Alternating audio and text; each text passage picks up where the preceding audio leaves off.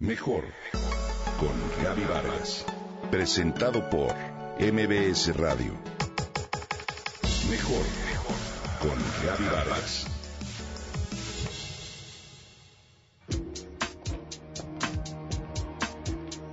Todos hemos sentido miedo en algún momento de la vida. Es algo normal mientras podamos controlarlo y no nos domine, nos paralice o nos envuelva en su telaraña. Incluso puede ser una gran herramienta de sobrevivencia. Sin embargo, si el miedo nos gobierna o controla nuestra vida, además de ser nocivo, se puede convertir en una adicción. Sí, escuchaste bien, en una adicción. A partir de esa emoción negativa, la amígdala crea territorios familiares y estimula la producción de sustancias y conexiones neuronales en el cerebro. Este mecanismo no solo se vuelve la norma, sino que nos volvemos adictos a él por las sustancias y las redes que produce. Como hemos visto, todos tenemos un miedo básico que, de acuerdo con el Enneagrama, varía en cada personalidad y nos acompaña a lo largo de la vida. Solo podemos superarlo si le ponemos los reflectores, lo reconocemos y trabajamos en él. En las semanas anteriores les platicaba que Roberto Pérez y Andrea Vargas nos dicen que si logramos controlar nuestro miedo fundamental, nos adueñamos de nosotros mismos y nos liberamos de su adicción.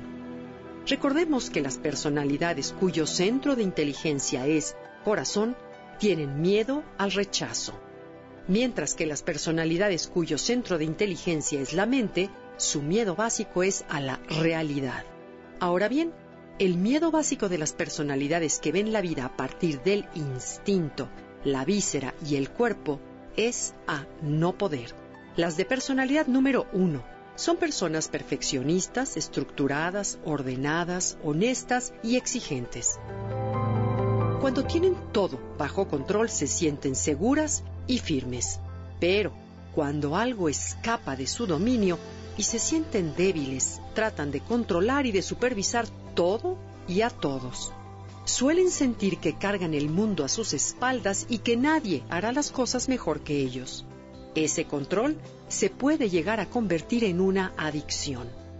Cuando superan la adicción a controlar a los demás, cuando reconocen que no pueden con todo, que el universo puede sobrevivir sin ellos y aceptan pedir ayuda, es cuando comienza su liberación.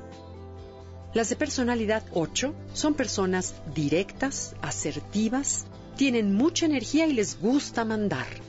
Cuando estas personas se sienten débiles, se vuelven agresivas y autoritarias para esconderlo. Tienen que demostrar que poseen el poder absoluto y que las cosas se hacen a su manera. Cuando su energía se sale como un volcán, pueden ser muy hirientes con sus palabras o llegar a los golpes. Su adicción es al poder. Cuando contactan ese miedo y se reconocen vulnerables, necesitadas de cariño y apoyo de otros, estas personas adquieren su verdadera fuerza. Se sienten un medio para servir al otro. Su sola presencia es autoridad y no necesitan de gritos para imponerse. La última personalidad de esta triada es la nueve. Son personas tranquilas, prácticas, flexibles, muy amigables que transmiten paz. La paradoja con ellas es que su manera de sentir seguridad es no haciendo nada. A quien no hace nada no le pasa nada. Que nada me perturbe o me haga ruido porque prefiero la tranquilidad. ¿Para qué sufrir con los problemas? Es mejor darles tiempo para que se resuelvan solos, se dicen a sí mismas. Entre más miedo tengan a no poder, más estáticas se quedan y más adictas a la comodidad se vuelven.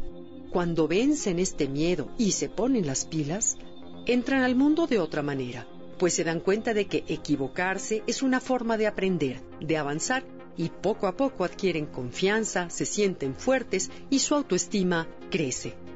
Podemos concluir que el control, la necesidad constante de poder y la tendencia reiterada a no hacer nada también son adicciones en cuyo fondo está el miedo.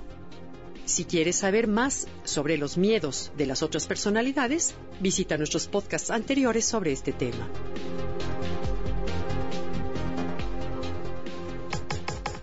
Comenta y comparte a través de Twitter.